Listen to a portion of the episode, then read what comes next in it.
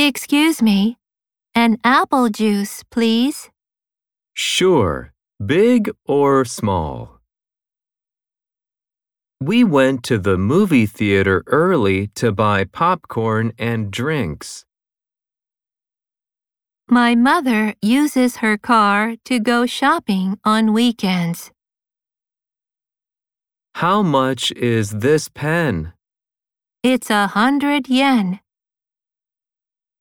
I often go shopping at the supermarket near the station. This skirt is too big for me.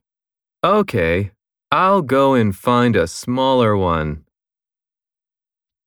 Can I have an extra bag? Sure. Here you are. The supermarket is big. It has food from all over the world.